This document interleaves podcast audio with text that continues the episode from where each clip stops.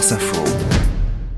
La bande dessinée Jean-Christophe Angier. Bon, le rendez-vous approche, les fans sont déjà un peu dans les starting blocks. C'est le festival d'Angoulême, c'est jeudi prochain. C'est la 51e édition du Festival international de la bande dessinée. Le président 2024, c'est Riyad Satouf, l'auteur au succès mérité de L'Arabe du futur, des Cahiers d'Esther et du jeune acteur, avec donc une expo Riyad Satouf à Angoulême. Qui lui succédera à la présidence? Les auteurs et autrices votent pour le Grand Prix de la ville d'Angoulême et doivent cette année choisir entre l'américain Daniel Cloves, la française Catherine Meurice et l'anglaise Posy Simmons. Le Fauve d'Or sera annoncé mercredi prochain en ouverture du festival. Une autre tête d'affiche? Du côté des mangas, Angoulême attend la venue de Moto Hagio, figure majeure du shoujo manga et du boys love.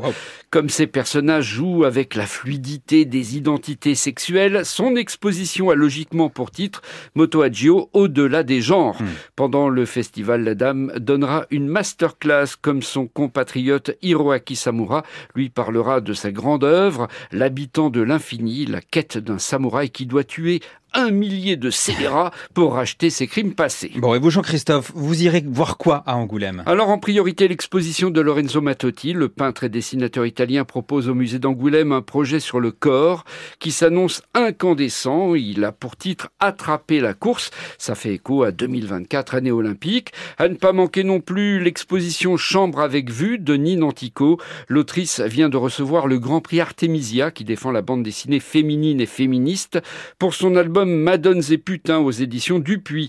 Sa BD figure aussi dans la sélection officielle des BD en course pour les prix qui seront décernés à Angoulême, tout comme Le ciel dans la tête des Espagnols Antonio Altariba au scénario, Sergio Garcia Sanchez au dessin et Lola Moral aux couleurs. Le ciel dans la tête est déjà couronné par le Grand Prix de la critique ACBD 2024. Hmm.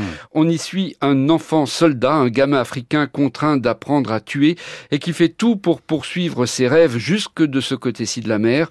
C'est d'une beauté inouïe et c'est totalement désespérant. Le ciel dans la tête chez De Noël.